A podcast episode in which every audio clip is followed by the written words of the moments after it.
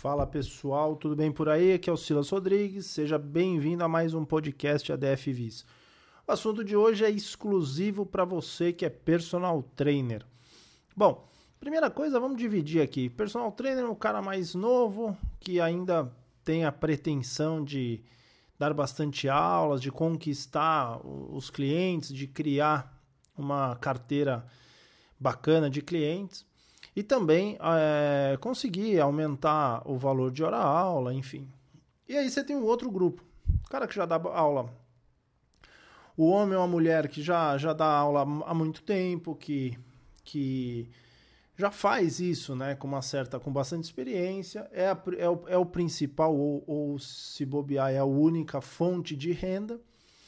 E tem um, outras preocupações. Então eu resolvi fazer esse podcast exatamente para esse público, né?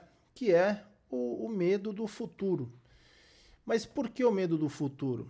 Porque as pessoas, pelo menos o que eu, com quem eu falo, com quem eu já, a gente já recebeu inúmeros e-mails, principalmente quando tem algum podcast ou é, quando é curso de empreendedorismo, as pessoas têm muito medo do futuro. O comentário geral é: putz, hoje eu dou 10 aulas por dia e eu tenho muito medo de não aguentar fazer isso e também talvez não querer, né? Porque a, a motivação ainda é o carro-chefe de toda a carreira.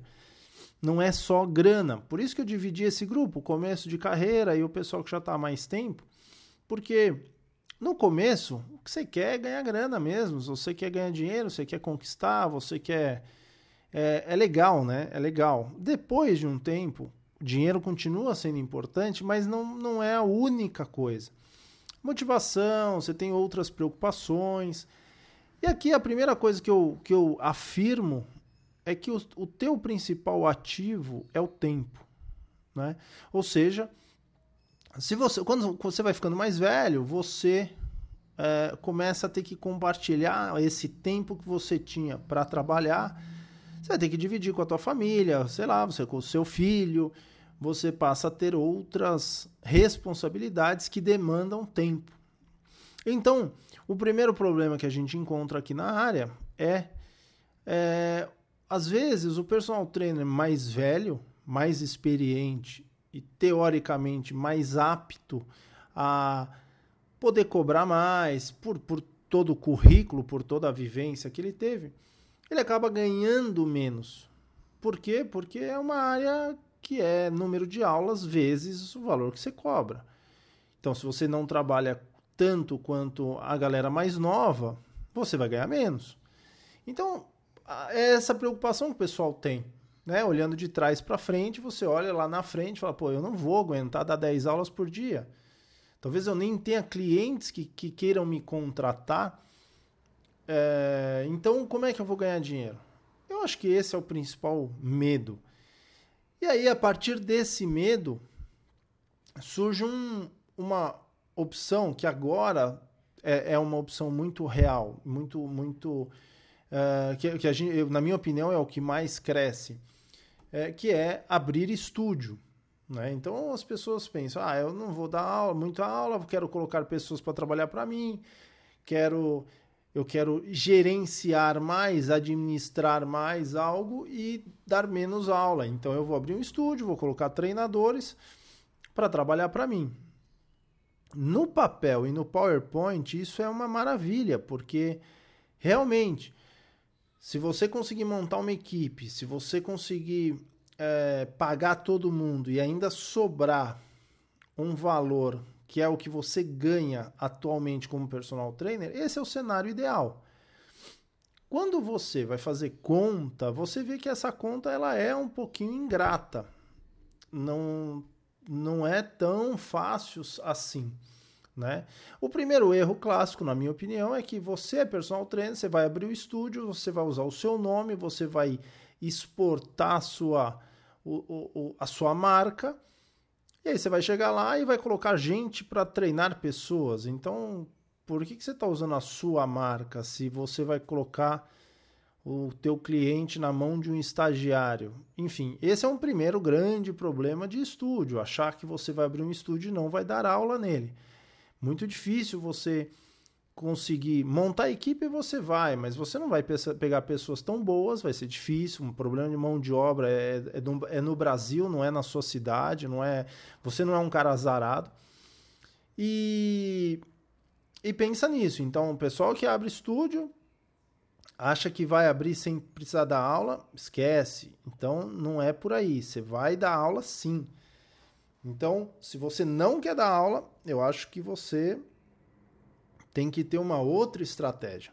E é essa estratégia que eu vou, vou te falar, que eu acho que é o caminho aqui que, que é um grande buraco, um grande gap que a gente tem aqui nessa, na, na nossa área, mas ainda acho que não é exclusivo da nossa área, tá? Eu acho que é geral, é um problema da, da sociedade mesmo. Bom, se você não quiser abrir estúdio, tudo bem também. Eu acho que não tem problema nenhum. As pessoas não estão vivendo essa coisa, ah, você vai abrir estúdio como se fosse uma, uma evolução da carreira, um crescimento. Eu não vejo dessa maneira. Eu acho que você tem todo o direito do mundo de você ser personal trainer hoje e continuar sendo. Só que você tem os prós e contras, independente de pra, o caminho que você vai, vai, vai escolher, você vai ter o pró e o contra, sempre. Então, se você não vai abrir estúdio, você é carreira solo. Você vai tocar a tua vida sozinho e você confia no teu negócio, você a cada ano que passa você está melhor, você vai acumulando cursos, é, é, enfim, conhecimento, muito conhecimento prático principalmente, que aliado à teoria te faz ser um bom profissional. Beleza? De novo, na teoria, maravilhoso. Bom, quais são as duas, os dois pontos que eu acho mais é, fracos na área da educação física. E, de novo, eu insisto que não é exclusivo da área. Eu só vou falar da área porque eu sou personal trainer há 19 anos e eu vou falar do, do, da área que eu conheço, mas eu acho que outras áreas têm o mesmo problema. A primeira coisa, se você é um cara que vai fazer carreira solo, é, você tem uma chance de dar certo no mercado se você criar uma marca, se você for forte e você ter é, o boca a boca constante, você tiver uma procura constante de pessoas te procurando. Então, você, para você ter uma marca, você precisa ser autoridade, autoridade em alguma coisa. Até aí também sem problema. Aí vem o primeiro problema, que é hoje em dia a, a nossa dependência, a nossa exposição em rede social, ela é imensa. Então você tem que lembrar que os teus alunos, os seus clientes, ou principalmente os, possíveis, né, os potenciais clientes estão lendo o que você escreve, a maneira que você se expressa, enfim, isso conta. Então, eu acho que o personal trainer, se ele quer se tornar autoridade, ele não deveria ficar fazendo só vídeo de exercício. Ele deveria escrever. Porque escrever é a melhor expressão que você pode ter de conhecimento. E não ficar fazendo vídeo sem camisa mostrando o seu abdômen. Porque isso qualquer um Pode fazer. Então, inclusive pessoas não formadas, inclusive blogueiros fitness. Por isso que a gente não pode reclamar do blogueiro fitness. Eles fazem alguma coisa que a gente tem muita vergonha de fazer. Então vocês não podem descer no mesmo nível deles e falar: olha, eles estão fazendo. Não, eles estão fazendo coisa que a gente não gostaria de fazer. A questão é que você não pode ficar incomodado com isso. Ele não tem conteúdo então você tem que trabalhar nessa, nessa área. Você não vai ter concorrência ou grandes concorrentes se você é, criar conteúdo. E como que se escreve, como que se, como que se produz conteúdo? Ué, pega um assunto, estude, associe a sua prática e se posicione, escrevendo sobre isso, narrando, falando, fazendo vídeo, mas passando o conteúdo. Então, o grande problema que eu vejo é que tem excelentes profissionais, mas a falta de leitura implica numa dificuldade imensa de saber se expressar. Tem muita gente que sabe fazer na prática, o cara já viu aquilo lá de cinco maneiras diferentes. Ele, ele explica do jeito dele na informalidade, mas na hora de escrever na hora de mostrar que ele é autoridade naquele assunto, por mais que ele domine na prática, ele não consegue se expressar. Na minha opinião, e por gostar de ler, é, principalmente pessoas é, de outras áreas que são especialistas, as pessoas mostram e dão ótimos. É, comprovam, né? Eles comprovam que é, é, a pessoa que gosta, que não gosta de ler, tem muita dificuldade de, de organizar as ideias e, e, conseguir fazer uma, um texto, fazer uma interpretação daquilo e transformar, organizar as ideias na forma de um texto. Lembrar também que quando você vai fazer um vídeo, vai, vai explicar alguma coisa, você tem que ter uma organização da sua ideia. É como dar um curso, né? Você tem que criar lá os, o PowerPoint, criar os, os slides para você contar uma história com uma certa pauta, com uma certa organização. Tá? Então, a primeira, o primeiro grande problema que eu vejo é a falta de leitura dos profissionais da área. E eu digo qualquer tipo de leitura. Não estou falando de leitura é, específica, não estou falando de ler sobre fisiologia. Isso é uma outra parte, a parte técnica que eu já suponho que você seja bom e que você domine. Beleza. Segundo ponto, é, que é clássico, é um grande problema, é a educação financeira. Se você quer ser personal trainer, se você assumiu que você não, não sei lá, às vezes você não nasceu para ficar cuidando de pessoas, gerenciando um grupo de pessoas, não quer cuidar de um negócio, sabe? Aquela, administra aquela parte chata da administração, não tem problema. Então você vai fazer a tua carreira solo, beleza? Se você não tiver é, educação financeira, quem é que vai ter? Já que você cuida da sua carreira, quem é que vai te aposentar? Quem é que vai criar a sua estabilidade financeira? É você, né? Então, é, e, e é normal, putz, é, é, mais do que normal você falar assim, cara, eu não gosto de número, eu cabulava aula de matemática para jogar futebol, eu odeio é, saber a cotação do dólar, eu não quero nada disso. E tudo bem, educação financeira não é nada disso. A questão é que a gente não teve, nós não fomos estimulados a ter educação financeira. Você não teve na escola, você não teve na faculdade, você não teve na pós-graduação, você não teve dentro da sua casa. Então, a educação financeira é um. É, você só precisa entender que é um assunto que poucas pessoas é, gostam. E eu te garanto, se você começar a se organizar financeiramente do, da, do, da maneira mais simples que tem, eu vou te falar que você, certamente você vai se motivar e você vai aprender a olhar sobre esse assunto.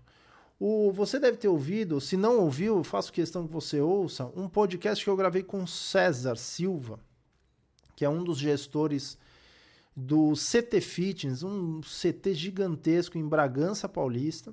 E ele é o cara que ele fez um curso de educação financeira comigo lá em 2011. E ele assumiu essa posição na sociedade, ele tem mais dois sócios, e ele que cuida da parte de números. E, e dentro desse assunto ele começou a gostar, começou a se, se envolver cada vez mais com isso. E hoje é um cara que conhece de planilha, um cara que está desenvolvendo. Inclusive, a gente está tentando desenvolver algumas coisas juntos para melhorar a organização financeira do personal trainer e organizar a, a, parte financeira do estúdio. Por quê? E por isso que é tão importante ter educação financeira. Porque se a pessoa não tem educação financeira, voltando para o exemplo do estúdio, se você não tem educação financeira, você resolve abrir um estúdio, e muitos querem abrir o estúdio para ver se resolvem a própria vida financeira a chance do estúdio dar certo ela é muito pequena. Porque quando, quanto menor for o seu negócio, mais você vai levar os seus vícios e as suas qualidades para o seu negócio. Então, se você não tem muita educação financeira na sua vida pessoal, por que, que o seu negócio vai ter? Não vai também. Tanto é que a gente, eu vejo, eu vejo porque as pessoas me escrevem pedindo ajuda, tal, pedindo algum tipo de conselho. Eu vejo que as pessoas, quando eles vão montar o estúdio, eles já gastam mais dinheiro do que deveriam nos equipamentos. Ou seja, a compra não, não tem nenhum tipo de planejamento. Ainda ele cai no erro do quanto mais melhor, quanto mais acessório, mais coisa colorida, melhor. Aí ele abre o estúdio, ele não tem grana para pagar o contador, ele não tem grana para fazer uma campanha de marketing e o principal, ele não tem capital de giro, que é para manter o estúdio aberto, principalmente no começo. Se bem que capital de, de giro toda empresa deveria ter. Bom, então voltando para o cara que não quer ter o estúdio, mas ele é personal trainer. Se você tem um medo do futuro, basicamente você tem medo da falta de dinheiro. Você tem medo de. Não é, não é medo de não dar aula. É que a consequência disso é você não ter dinheiro.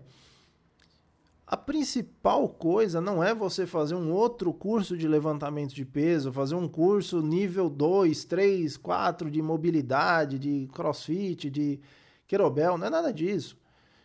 Se você tem medo do futuro, você tem que ser bom tecnicamente, perfeito. Aí aí entram todos esses cursos de acordo com o que você quer para sua carreira. Agora, isso não vai substituir, não vai resolver o problema da falta de educação financeira. Educação financeira você começa basicamente fazendo uma identificação. Você não consegue corrigir nada sem identificar.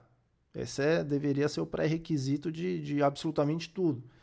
Se você não identifica, você não sabe o que, que você tem que mudar. Né? E se você tem medo da identificação, você não pode esperar resultado diferente, porque você não vai mudar.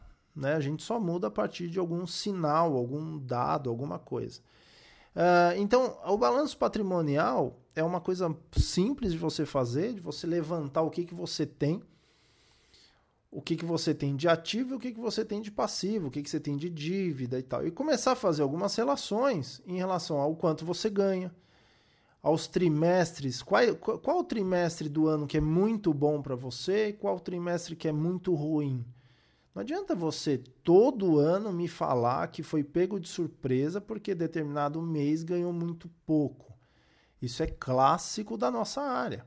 E tudo bem, porque você tem um mês também que você ganha bem mais. E você também deveria ficar assustado e guardar dinheiro e se planejar para os meses ruins. Então, o que interessa quando você mexe com renda variável, né, entrada variável, você não adianta, não interessa muito quanto você ganha por mês, interessa quanto você ganha por ano. Porque aí por ano você consegue comparar se um ano está sendo melhor que o outro e você começa a ter uma ideia do que, que é o seu negócio. Então, se você não sabe nem abrir o Excel, é, vá fazer um curso de Excel simples, básico, ou mesmo que você comece a anotar no papel. Eu, eu acho que Excel você começa a ter uns números mais interessantes. Comece a, a, se envolver com planilha, nada muito complexo, não é nada disso, é coisa simples, mas você precisa começar a olhar para os seus números. De novo, é, se você só se preocupa com o valor de hora-aula, é, fique esperto, porque isso daí não muda nada. Vou dar um exemplo. É, um cara no, no interior da Bahia, tá? Interior da Bahia e um cara aqui de São Paulo, num, em alguma região de São Paulo re, relativamente nobre. Eu não sei quanto que os caras cobram lá, mas eu vou falar 40 reais, 50 reais, eu não, eu não sei, tô chutando. E aqui em São Paulo, 150 reais. Tá bom. Se você cobra 150 reais, você não é mais rico do que o, do que o nosso amigo de profissão lá de longe. Ele não é, isso não é padrão de riqueza. Isso é só um valor. Porque se você cobra 150 reais a hora e você não gasta, não guarda nada, no final do ano, no final do mês, você tem zero. E o nosso amigo lá guarda lá 10 reais por hora ele faz questão de guardar 10 reais por hora, ou seja, ele guarda 20% do que ele ganha. No final do ano, ele vai ter 20% guardado e você vai ter zero. Ele é mais rico que você. Esse é o padrão de riqueza. O, o que mede riqueza é, é o que você acumulou. Daí vem o nome balanço patrimonial de patrimônio. Então, tem gente que acumula muita dívida. Ele tem as coisas através de dívida. Tem outras pessoas que guardam dinheiro e acumula patrimônio. Então você precisa ver de que lado que você quer ficar. Se é o lado passivo, de dívida, que sempre você vai pagar o dobro ou 50% mais caro para ter uma determinada coisa que você não poderia ter, ou você pode acumular riqueza, acumular patrimônio e com o tempo passar a ter uma renda vindo desse patrimônio. Então, quando você projeta 20 anos, 30 anos para frente, eu te garanto que quem vai se dar melhor é esse grupo que acumula patrimônio e não o grupo das dívidas. Então, educação financeira, ela é muito mais simples do que você imagina. Muito mais simples. É só uma questão de hábito. Você não tem o hábito. E não te culpo por isso, mesmo. Porque é do brasileiro. É realmente do brasileiro. É, eu acho que em 2011, 2011, quando eu, eu, tive a oportunidade de dar o primeiro curso de educação financeira, e por que, que eu dei esse curso? Porque eu estou no mercado financeiro desde 2001. Eu entrei na Bolsa de Valores em 2000 e... É, 2001. Eu tinha 25 anos. Então, na verdade, não é a Bolsa de Valores que te dá educação financeira, mas te força é, a, gerar, a, a criar interesse em outros assuntos. E aí você começa a ler sobre educação financeira, você começa a entender que não é qualquer dinheiro que você pode pôr na bolsa, é, você começa a entender o que, que é uma casa financiada.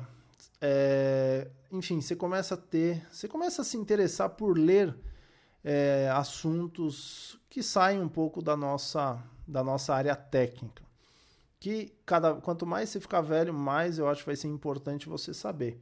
Então, quando eu dei o curso de educação financeira, eu vi, eu tinha um, teve um grupo de pessoas, de professores que fizeram, e eu olhando agora, cinco, seis anos depois, eu vejo como eles mudaram, né? Realmente mudaram. Tem gente que faz curso de querobel, curso de levantamento de peso, curso de mobilidade, de peso do corpo, enfim, de várias coisas, e, e depois de cinco, seis anos, às vezes o cara nem, nem pratica mais e nem usa. Educação financeira, eu te garanto, quem fez é, 100% das pessoas que fizeram mudaram a maneira de pensar. Não tem grande procura, porque as pessoas nem sabem do que se trata. Mas eu garanto a você, se você, quer, não, se você não quer ter medo do futuro, pro, vá para esse caminho, vá por esse caminho. Depois, se você decidir a ter ou não um estúdio, é, vai ser essa educação financeira que vai te ajudar a planejar e a ter um certo discernimento sobre é muito, se vai ser muito risco ou nem tanto risco abrir um negócio, tá? É, eu acho que toda vez que você vir um curso, um livro, qualquer coisa assim, personal trainer de qualquer coisa que tenha a palavra sucesso, multiplicar seus ganhos, desconfie, porque alguém está querendo te vender algum milagre. E isso daí não vai resolver o seu problema, o seu real problema. Que é o medo, medo de número de aulas, medo de ter aluno com 60 anos de idade, medo de ganhar um terço do que você ganha agora e você não acumulou nada. Enfim, não entra nessa. Eu acho que você tem que ir para o caminho mais sério, mais responsável para cuidar da sua carreira. É você que vai cuidar. Você não está fazendo carreira solo. É você que é o dono. Então, o mérito é seu e se der errado, você também é o culpado, tá? Uh, eu, eu tenho. Eu, eu, sabe, por que eu parei de dar esse curso de educação financeira? Porque é tanta informação nova pro pessoal, por mais básica que seja, que um final de semana pareceu pouco assim, sabe? É, parece que é um choque de informação e as pessoas mudaram, mas, sabe, é muita informação, precisava acompanhar mais tempo esse pessoal. Eu tô querendo, até porque as pessoas me pedem isso, eles estão querendo, eu tô querendo montar um grupo, provavelmente num um grupo que eu fique ou sete dias ou uh, ah, 15 dias, como se fosse um grupo, um curso continuado, sabe? Curso mais uh, acompanhamento, para a gente fazer tudo isso. Porque esse começo com a, com a informação é o mais difícil para você. Você não vai sair desse podcast, ouvir um podcast e falar assim: ah, vou comprar um livro de educação financeira. Eu acho que você não vai fazer isso. E é muito difícil a mudança de hábito, né? E você tem, tem algumas, algumas dicas para você mudar a sua conduta, sem você precisar dar uma aula a mais ou a menos, mas é mudar o, mudar o hábito mesmo, sabe? Então, você que está ouvindo esse podcast, se você tiver interesse, É, escreva aí aqui embaixo se você acha importante esse assunto educação financeira e se, se você acha que esse modelo funcionaria. Por exemplo, sei lá, entre sete, entre uma semana e duas semanas de acompanhamento é, não presencial, obviamente. É, imagina um, um grupo secreto no Facebook com conteúdo, mas com uma sequência, uma sequência de coisas a fazer, um passo a passo.